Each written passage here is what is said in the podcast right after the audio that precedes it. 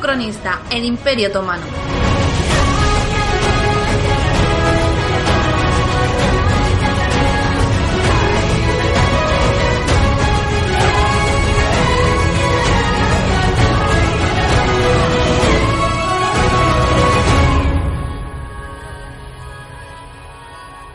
Capítulo 1. El comienzo de una nueva aventura.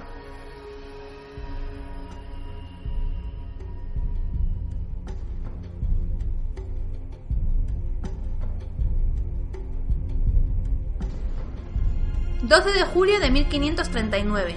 ...la bahía de Kotor...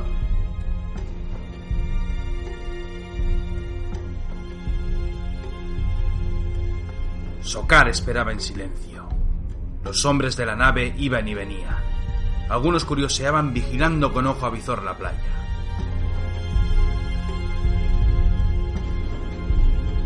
El murmullo del oleaje. El vaivén de la marea haciendo crujir las maderas de la galera. Las velas recogidas. Socar no perdía detalle mientras sus ojos verdes escrutaban el paisaje costero. Baldín, el segundo al mando de la galera, se acercó en silencio. Podía escuchar a sus hombres afanándose en la playa mientras custodiaban algunas naves de transporte e otras barquichuelas de menor calado. ¿Pensáis que en verdad volverán a jugársela? preguntó Baldín mientras miraba de reojo a su principal. Socar no decía nada. Portaba la panoplia al completo. Armadura y yelmo decorados con mucha pericia por los mejores armeros. El acero de Damasco en la vaina con muchos ornamentos en la empuñadura. Si lo hacen, demostrarán que son unos locos o unos valientes, dijo el principal al tiempo que daba unos pasos acercándose a la borda.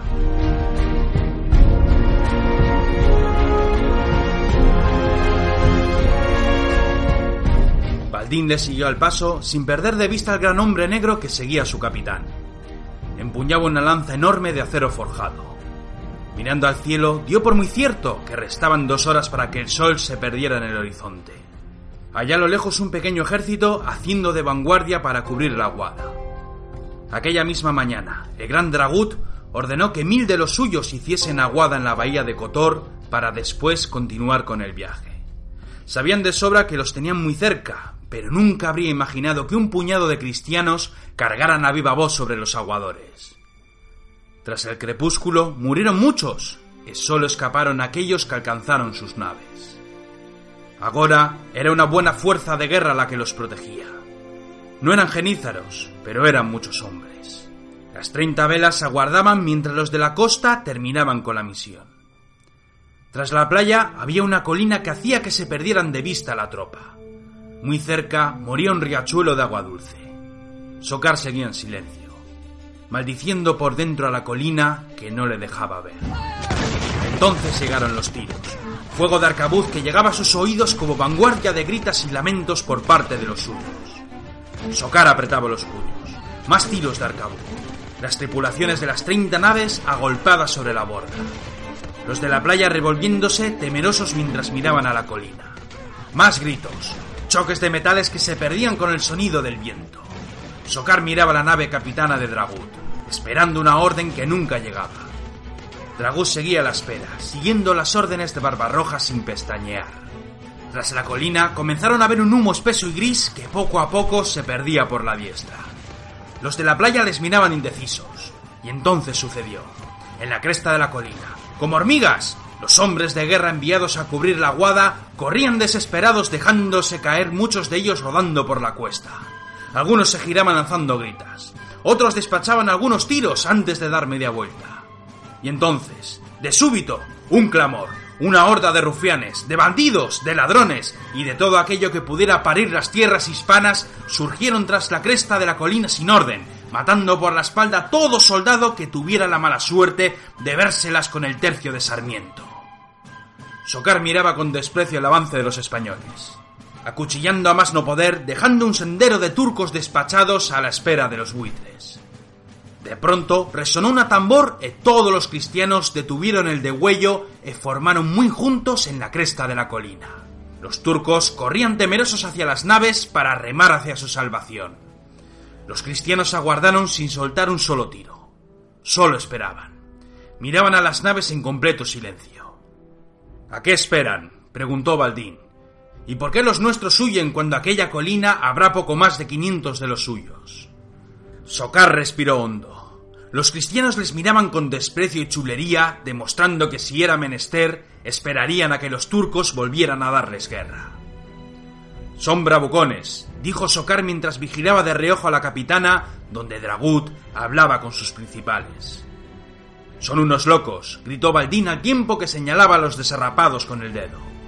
Socar giró sobre sus pasos, y al volver la mirada hacia la costa, escrutó a los cristianos. Entre ellos había uno que sobresalía. No estaba en el centro, pero llevaba en la cabeza lo que parecía una prenda roja. Un sentimiento lo hizo estremecerse, y un escalofrío recorrió su cuerpo. Ese me va a dar problemas, se dijo a sí mismo. Baldín, dijo mirando a su segundo. No sé si aquellos hombres son unos locos o unos valientes, pero tras ver los arrestos que han demostrado en aquesta jornada, estoy convencido que no se van a rendir.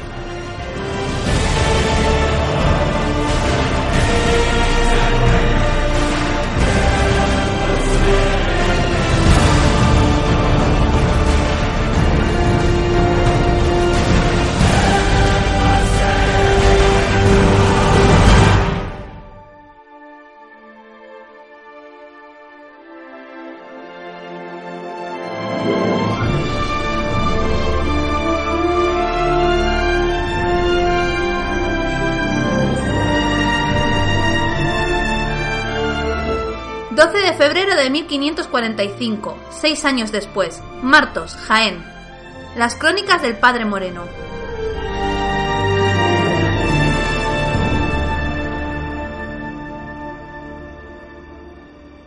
Todavía no recuerdo qué era lo que más me dolía.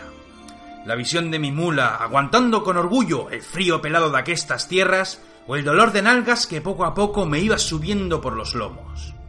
Lo cierto y verdad es que la estampa de aquella casa me dio los ánimos que había perdido en el camino. Llevaba obra de muchas leguas de aquí para allá, temeroso de mis perseguidores. Las nubes oscuras asediaban el territorio con ánimos de cubrirlo de nieve virgen. La peña se erguía sobre todas las casas de la zona. Una montaña misteriosa cuya historia aguardaba la leyenda de los tiempos andados donde un soberano de Castilla fue maldito por dos nobles caballeros de la Orden de Calatrava. El pueblo se amontojaba distante y frío, pero las casas de los campesinos afloraban por doquier, con sus chimeneas arrojando un humo y gris que se perdía en el aire. Mi pobre mula ya no podía más, y tras apearme, decidí que llegada era la hora de andar un pequeño tramo para darle respiro.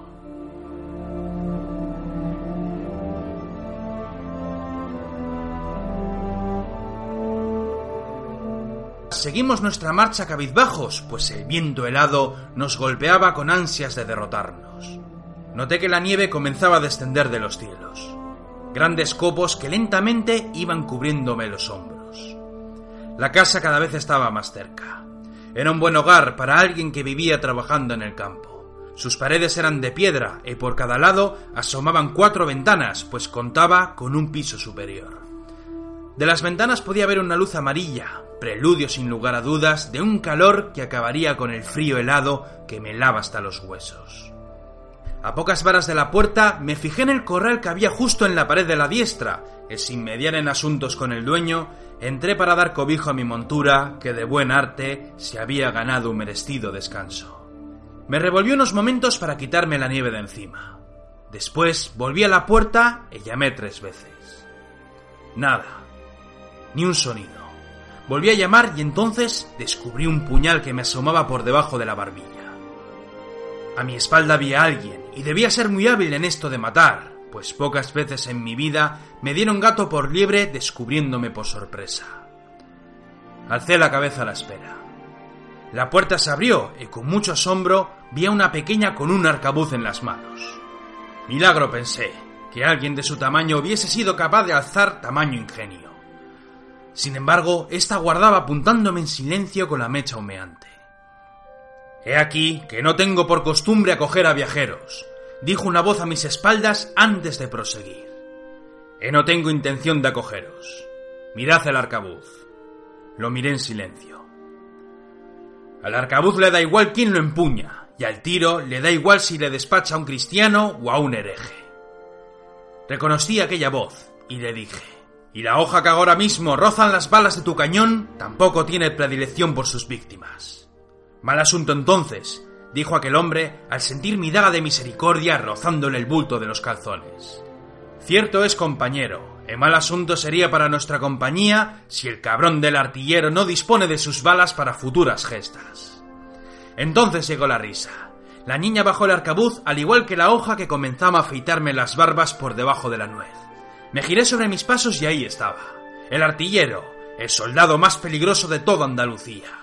Entonces llegaron los abrazos y las miradas de afecto de un viejo compañero de armas. Cuando entré en la casa la vi llena de vida. Una buena chimenea daba calor a una gran sala con dos mesas de madera con sus correspondientes sillas. Escaleras que daban al segundo piso y otra puerta más alejada que daba sin lugar a dudas al corral. Al fondo dos sillones. Un capricho, me dijo después. Dos sillones de lana para dar descanso a sus días de aventura. Nos sentamos y comenzamos a contarnos nuestras historias. El artillero me contó que con los oros del Pirú compró una casa y buenas tierras para trabajarlas y dar cobijo a muchos olivos. Contóme que buena parte del oro lo tenía buen recaudo para dejarlo en vida a sus vástagos llegado el momento. Sin lujos, podría haber vivido a cuerpo de rey hasta el día de su muerte, pero el de Jaén quería una buena dote para su hija llegado el momento. Le pregunté por su mujer y por su hijo más pequeño, pero este me dijo que estaban visitando a su tía enferma en la ciudad. La pequeña llegó con una jarra de vino y dos buenos vasos de barro cocido. Era una casa muy acogedora.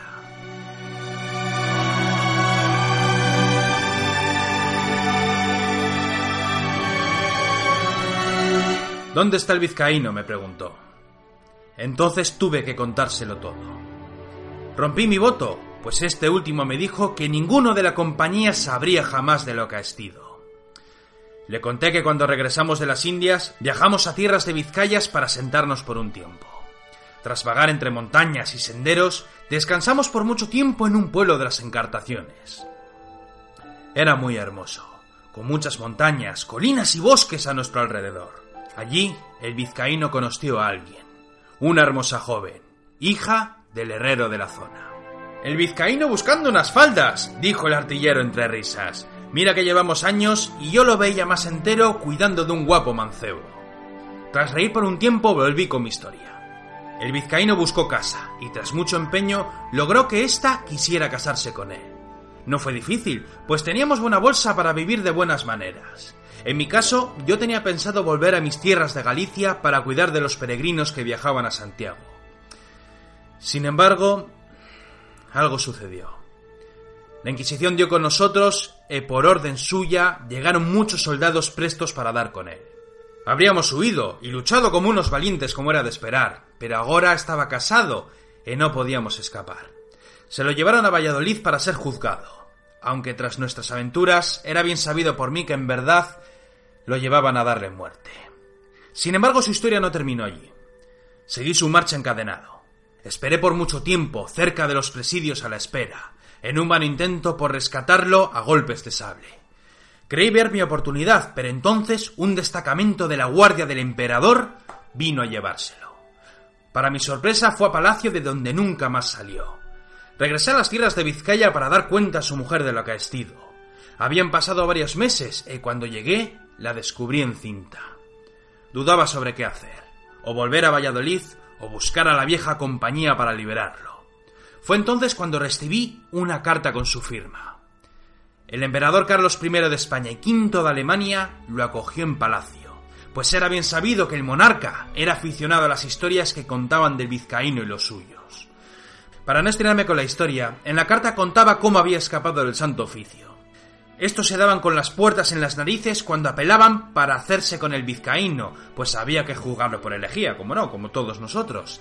En la carta contóme que el emperador Carlos le dijo que necesitaba de su servicio. Era bien sabido que tras la nueva ordenanza los ejércitos imperiales se ordenaron de acuerdo a los primeros cuatro tercios. Por delante llegarían, como no, combates contra herejes alemanes, católicos franceses, venecianos y por supuesto los turcos. El emperador contóle que sus galeras habían chocado muchas veces contra las hordas de la sublime puerta. En galeras, le dijo, los nuestros son terribles, pero en tierra el asunto se oscurece como la noche. El emperador confiaba en nuestros ejércitos, en los bravos soldados legados de cualquier tierra de Castilla, Aragón o Navarra. Sin embargo, sobre los turcos poco se sabía. Alguna escaramuza, alguna historia perdida. Pocos habían luchado frente a los turcos. Nosotros nos las habíamos visto con ellos en Rodas y el emperador bien lo sabía. Fue por ello que le pidió un favor. Si accedía a su ruego, la Inquisición no podría tocarle ni a él ni a ninguno de los que formamos la compañía. No jodáis, dijo el artillero. El emperador rogando. Es una manera de hablar, le dije. Aunque bien visto, por lo que mencionaba en la carta, el emperador parecía un niño al contemplar a una leyenda viva. Siguiendo con mi historia, el emperador lo quiso a su lado. Necesitaba soldados que se las hubieran batido a las bravas con los turcos y lo pudieran contar. Necesitaba soldados viejos para encuadrarlos en los tercios de nuevo cuño en caso de batalla contra la sublime.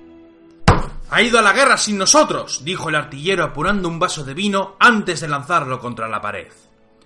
No es de reprochar artillero. Yo mismo quise partir con él, pero nunca supe cómo devolverle la misiva. No tenía pista alguna, y por ello solo podía esperar y cuidar de su familia. Niño, niña, preguntó el artillero. Varón, respondí, y de los valientes, te lo digo yo. Ahora rondará los diez años. Igual que mi hija, dijo el artillero mientras la guiñaba un ojo. La joven estaba sentada en el suelo, muy cerca del fuego, y me miraba con los ojos abiertos de par en par, pues fueron muchas las historias que contó su padre, y por fin veía en carne y hueso a uno de sus compañeros de armas.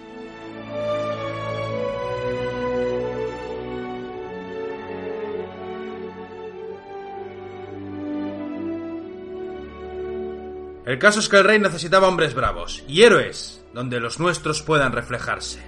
Le dije mientras llenaba otra vez el vaso. Sé de buen arte que hubo contienda con el turco, dijo el artillero. ¿Y qué es de su familia? ¿Siguen en tierras vizcaínas? A eso quería yo llegar, amigo. Esta visita tiene un fin. Verás, por parte de la corona, Su Majestad enviaba cada seis meses una ventaja para la mujer del vizcaíno. Yo me quedé con ellos, pues me sentía obligado a vigilarlos hasta su regreso. Y entonces sucedió. El artillero dejó otro vaso en la mesa levantando la barbilla, un gesto que hacía siempre cuando mostraba sumo interés. Nos atacaron. El Santo Oficio vino buscando el chico, hará un año. No puede ser, dijo el artillero. Creo que pasaron por alto las palabras del emperador y actuaron por su cuenta y riesgo. Pero ¿qué más les daba ir a por el chico? Eso es lo que me intriga. Creo que fueron a por el zagal esperando que el vizcaíno regresase de donde quiera que esté. Eran tres hombres los que llamaron a las puertas. Me batí con ellos a las bravas, pero las velas cayeron en la refriega. La casa fue consumida por las llamas y logré escapar de milagro. ¿Y su familia? preguntó el artillero. Huyeron al comenzar el baile de las toledanas. Por temor a un asunto similar, dispuse que se preparasen para tal empresa. Huyeron a uña de caballo hasta perderse en la oscuridad de la noche. ¿Y a dónde fueron? A un pueblo de Teruel, donde un monje amigo mío cuidaría de ellos llegado el momento. Brindo por ello, dijo el artillero mientras alzaba el vaso. El problema es que nunca llegaron. ¿Qué? ¿Cómo lo oyes? Anduve unos meses errando por los diferentes pueblos de Castilla, aferrándome a la idea de que sería la única manera de esquivar al santo oficio. Cuando llegué al monasterio, mi amigo me dijo que nunca llegaron. Fue entonces cuando en verdad pensé que algo terrible les había ocurrido. Después de todo, una mujer y un zagal son presa fácil para los bandidos.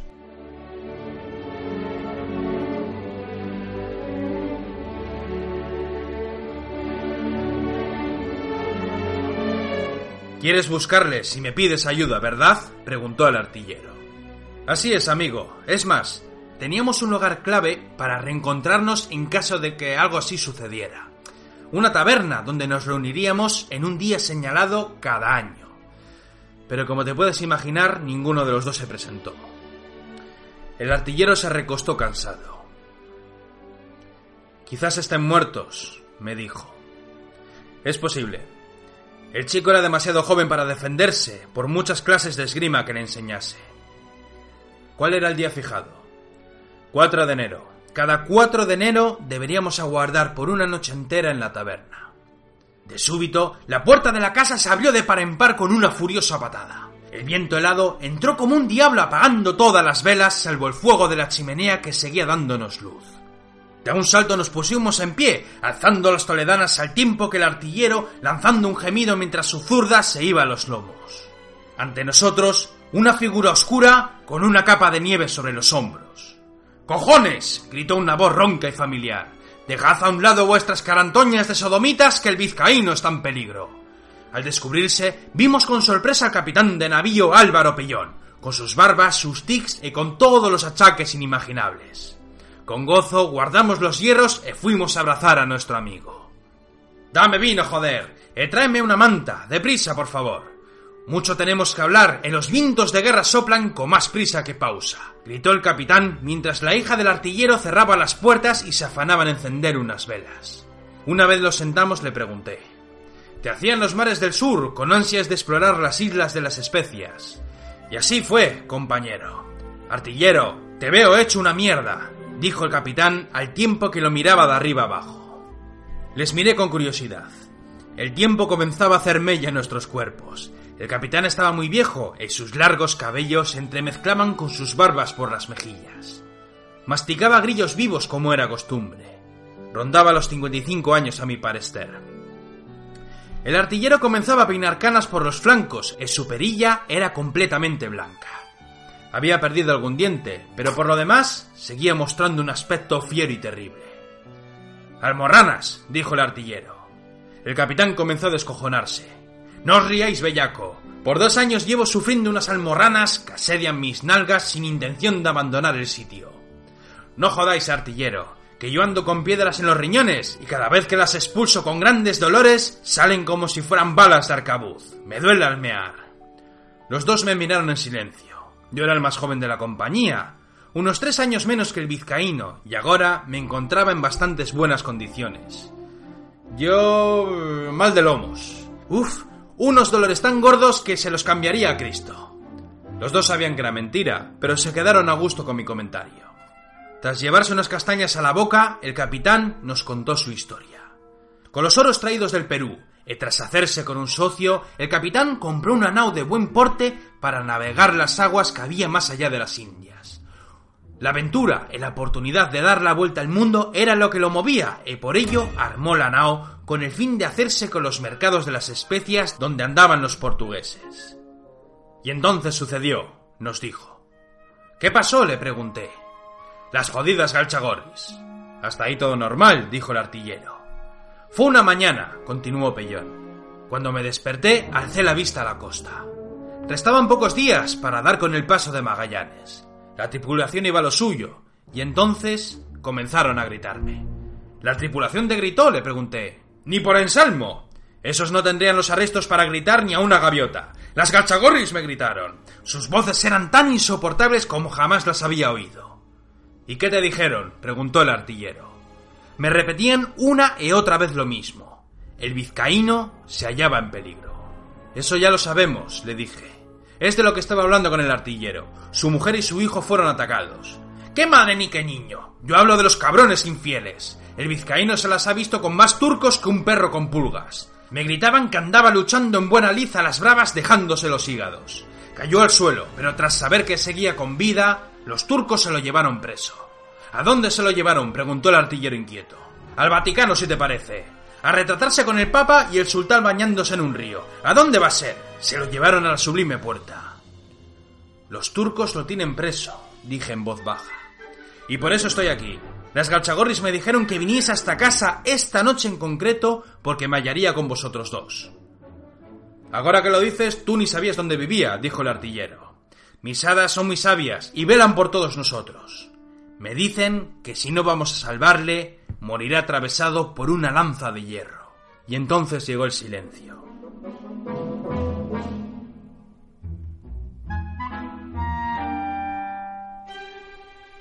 Todos agachamos la cabeza mientras digeríamos las palabras del capitán loco. El vizcaíno en batalla y ahora preso. Miré a mis compañeros de armas. Los veía un tanto mayores para una nueva aventura. Entonces el artillero habló. No os hable más. Si hay que buscarle, le buscaremos. Es el imperio turco, le dije. Es como entrar en las puertas del infierno. Necesitamos oro, dijo Pellón. Mucho oro. Tengo algunos ahorros en piezas de oro y joyas, les dije. Yo apenas tengo nada porque perdí mi nave, dijo Pellón. Lo miramos intrigados. ¿Cómo que perdiste la nave? preguntó el artillero. Me amotiné. ¿Te amotinaste una segunda vez en tu propio barco? Así es. Les dije a toda la tripulación que había que volver, que el vizcaíno estaba en peligro y que mis hadas me lo estaban gritando. ¿Y entonces qué pasó? Intentaron encerrarme con grilletes porque les dije que teníamos que dar media vuelta. Pero mi socio, claro, no quiso saber nada del asunto y alzó el acero. ¿Te batistes? le dije. Con todos a la vez y a las bravas. Algún desgraciado golpeó mi cabeza y cuando abrí los ojos me descubrí en una playa donde unos indios muy parecidos a los caribes me cuidaron. ¿Y cómo regresaste? preguntó el artillero. ¡Uf! Esa fue otra gran aventura, pero ahora no hay tiempo para relatos. Lo poco que tengo lo donaré para nuestra empresa común. Fue entonces cuando el artillero respiró muy hondo. En silencio comenzó a dar unos pasos mientras miraba al suelo hasta que hizo llamar a su hija. Esta llegó presta.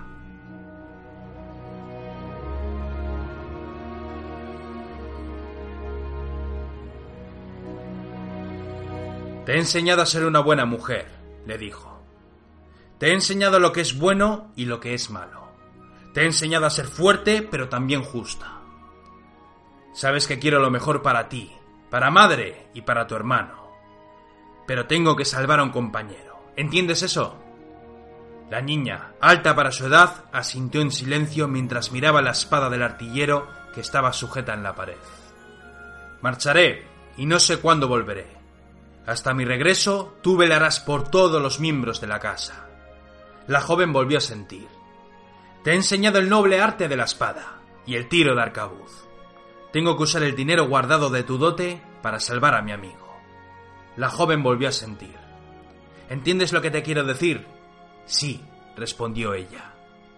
Quizás algún día regrese con una fortuna, o quizás no vuelva nunca. Es por ello que quiero que te labres un futuro siguiendo tu instinto y lo que te dicta el alma. Que nadie nunca te menosprecie o te impida realizar aquello que deseas solo por ser mujer. La niña lo miró fijamente en silencio. ¿Qué fue lo que te dije del acero? le preguntó el artillero. Que a la espada le trae sin cuidado quien la empuñe, pero la fría hoja no le hace ascos a nadie.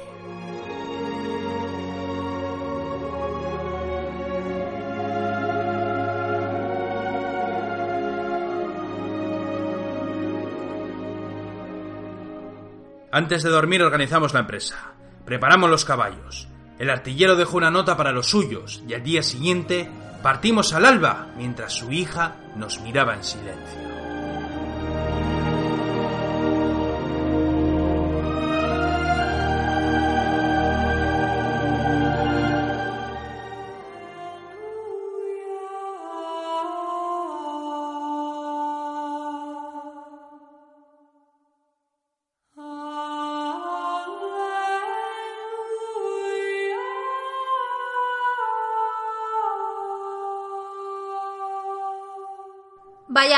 Unos meses después.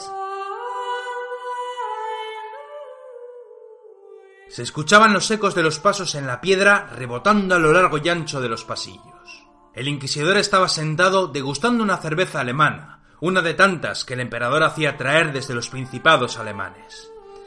Se escucharon dos golpes suaves en las puertas y éstas se abrieron. Ojos fríos y nerviosos, de aquellos que las dudas los hacen bailar de diestra a siniestra. Ropas de calidad muy anchas para un cuerpo poco entrado en carnes. Un libro de cuentas enormes entre las manos. ¿Y bien? preguntó el inquisidor. Ni rastro, eminencia.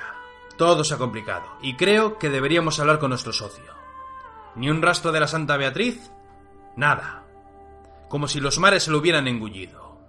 Las pérdidas son catastróficas, y ya no sé de dónde inventarme las cuentas. ¿El rey sigue sin sospechar? Así es. Las guerras lo entretienen, y mientras existan los medios para sostenerlas, no creo que meta el hocico en nuestros asuntos. El oro y la plata de las Indias sostienen las guerras en nuestros asuntos, pero al final nos descubrirán. Tras el inquisidor había un hombre con sombrero de ala ancha que fumaba en pipa. Tenía el rostro desfigurado. Sobre las pérdidas, dijo el hombre del libro, yo creo que con el tiempo puedo solventarlo. Sin embargo, El único que podría dar fe de nuestros actos está muerto. No lo está, dijo el inquisidor mientras el fumador se giraba dejando ver un rostro terrible. Murieron todos, dijo el del libro. Hubo algunos presos, y creo que nuestro amigo está entre ellos. Mis espías dan fe de lo que te estoy contando. Les enviaremos un regalo especial para saber si en verdad es nuestro soldado. Y de ser así, pagaremos un buen rescate por su vida, dijo el inquisidor. ¿Por qué rescatarlo si lo queremos muerto? porque ese maldito tiene fama de inmortal, y he de asegurarme. Lo haré pagando lo que sea. Me lo traerán vivo y este caballero le dará muerte. Me da igual quién vive y quién muera, siempre y cuando el emperador no descubra el asunto. Pierde temor, le dijo el inquisidor. Pese a todo, terminó diciendo el hombre del libro, tenemos que hacer esa reunión.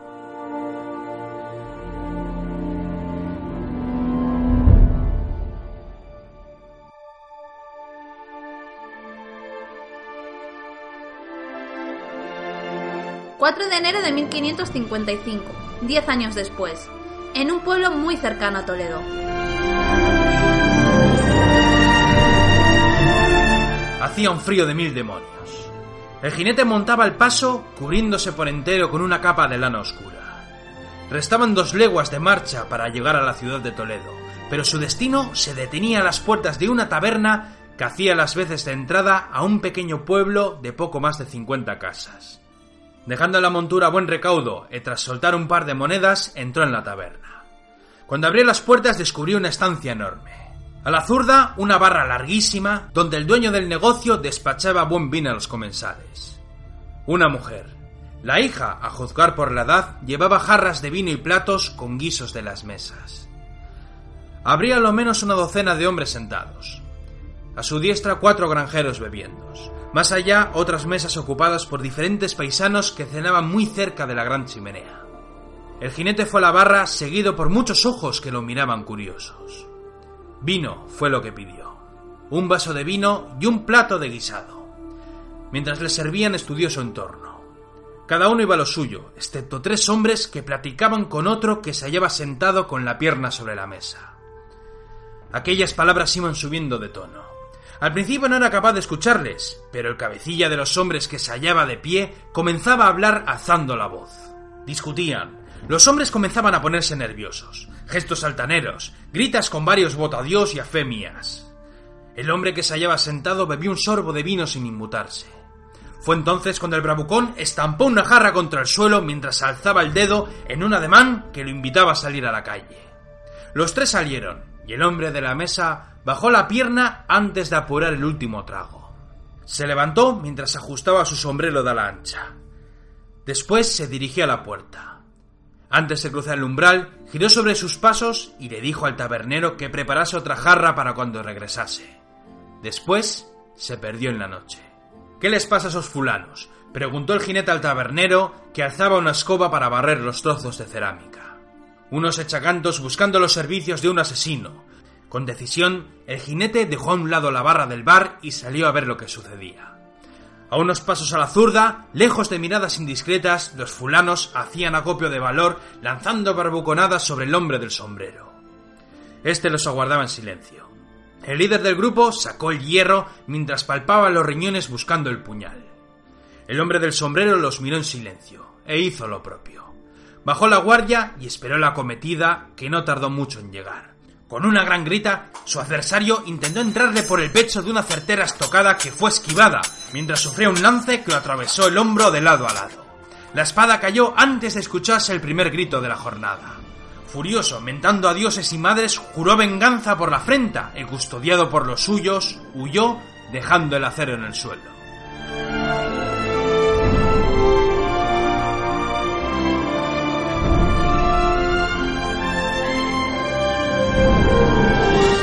El hombre del sombrero, vencedor de la liza, limpió la sangre de la espada y tras envainarla, volvió a la taberna pasando al lado del jinete.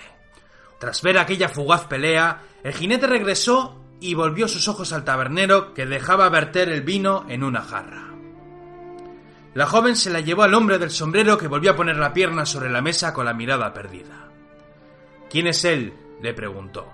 No quieras saberlo, dijo el tabernero mientras le echaba un ojo desde la distancia. Le llaman lince. Un asesino, y de los buenos. De esos que despachan a gusto a la víctima y nunca más se sabe nada más de ellos. Muchos están tras su pista, pero no hay nadie que pueda dar fe de sus hechos. Sin dudarlo, el jinete se acercó hacia él. Se detuvo para contemplarlo en el mismo lugar donde los fulanos habían vociferado. No me dejas ver las puertas, dijo una voz fuerte, pero muy joven. El jinete lo estudió.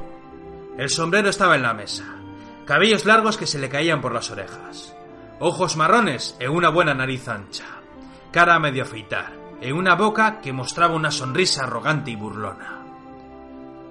Te estoy buscando, le dijo.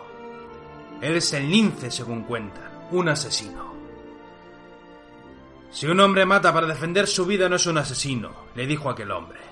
Eso es lo que no entendían aquellos echacantos bastardos. Trabajo por una buena bolsa, y mis labores pueden ser muy diferentes. Pero no mato a nadie por despecho, ni por todo el oro del mundo. Solo mato para defenderme, y siempre en lucha justa. Todo hombre honrado merece morir por delante y no como un perro. El jinete se adelantó. Si he venido ya aquí es porque estoy buscando a tu padre. El hombre del sombrero comenzó a reír. Rondaba los 20 años y, según contaban, ya era un consumado asesino. ¿Y qué sabes tú de mi padre? preguntó. Hoy es 4 de enero, le dijo, el día de la reunión anual. Esas fueron las palabras del capellán Moreno. El hombre cambió el gesto y miró al jinete de arriba abajo, estudiando sus vestimentas. Hablo de esto, dijo el jinete al tiempo que dejaba caer sobre la mesa una daga. Era un puñal con su vaina, con muchos ornamentos y formas como las que llevan los moros. ¿Qué es eso? preguntó el hombre del sombrero. La daga de misericordia de Vicente Perales, aquella que fue a parar a manos de tu padre, como en el pasado la blandió don Gonzalo Fernández de Córdoba, un regalo del gran Boabdil. El hombre miró el arma y bajó la mirada. ¿A quién se la has robado? preguntó. El capellán se la entregó a mi padre. ¿Y quién es tu padre? Eso no importa. Te necesito para buscar al tuyo. Mi padre es un puta bastardo, dijo el hombre. Un mezquino, un bellaco que dejó a su familia. Sabes que eso no es del todo cierto, insistió el jinete. Conozco la historia y sé que fue a la guerra, obligado para salvar a los suyos. Ese cabrón estará muerto, dijo. No, no lo está. ¿Y tú cómo lo sabes? preguntó el hombre del sombrero. Porque el capitán Pellón dijo que él seguía con vida. Aquel hombre se recostó en la silla de madera, con la mirada fija. Si estuviera con vida, lo mataría con mis propias manos, le dijo el jinete. Eso es cosa tuya, pero tenemos que buscarle. ¿Y por qué quieres encontrar a ese maldito? Porque allá donde esté tu padre, lo estará también el mío. El hombre del sombrero se levantó apoyando la mano en la empuñadura del acero. Su gesto no era una amenaza, era su costumbre. ¿Quién es tu padre? Volvió a preguntar. Entonces las puertas de la taberna se abrieron de golpe. Eran cinco los hombres que aguardaban bajo el umbral con los aceros desenvainados. Otros tres surgieron por las puertas de atrás con las mismas intenciones. El imbécil volvía a comandar la tropa con el hombro vendado. Te dije que te mataría, bastardo gritó mientras los hombres que cenaban huían por piernas. Tal vez siendo ocho tengáis alguna oportunidad, les dijo el hombre que volvía a ponerse el sombrero. Y voto a Dios, que seguramente me matéis esta noche. Pero vuestra honra quedará maldita, pues al de arriba le cuesta mucho salvar a los fulanos que no tienen arrestos de defender su honor a las bravas. Dicho aquello, desenvainó el acero mientras era rodeado. Fue entonces cuando sintió a alguien apoyando su espalda contra la suya. Después escuchó el sonido del hierro saliendo de la vaina. El jinete se hallaba a su lado apuntando con la espada al otro extremo de la sala. ¿Qué haces, maldito? le preguntó el hombre de sombrero intrigado. Salvarte el cuello. Si lucho a tu lado y salimos de esta, estarás en deuda conmigo. Yo no te he pedido ayuda, pero yo sí te la he pedido, y si te despachan, nunca encontrará a mi padre. ¿Quién es tu padre? volvió a preguntar por tercera vez en aquella noche. El artillero, respondió el jinete. El hombre respiró hondo. Si son ciertas las leyendas del padre Moreno, te bates la mitad de bravo que tu padre, con gusto te ayudaré.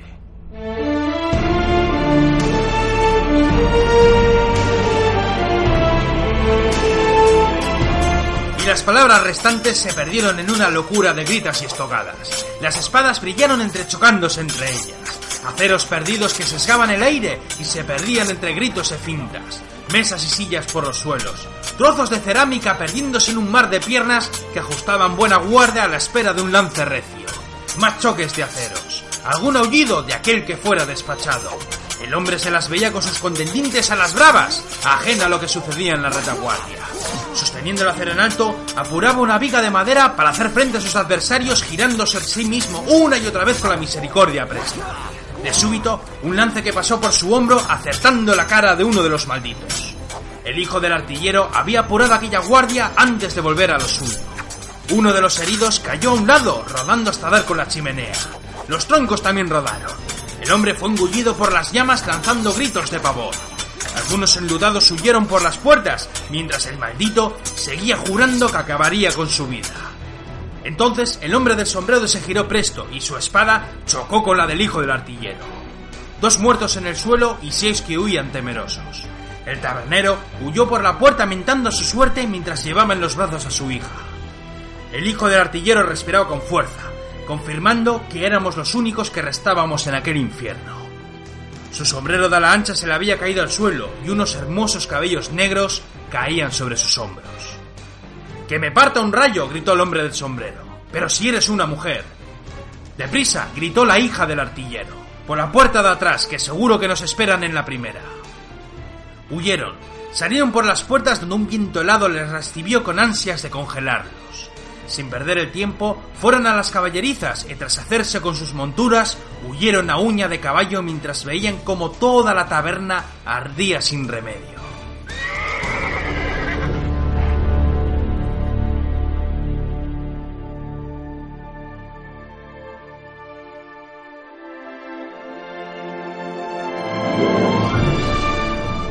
Unas horas después pararon en un pequeño bosque para dar descanso a las monturas.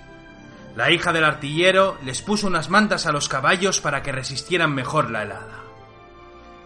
Ella miró al hijo del vizcaíno, que juraba en voz baja. ¿Qué pasa? preguntó ella.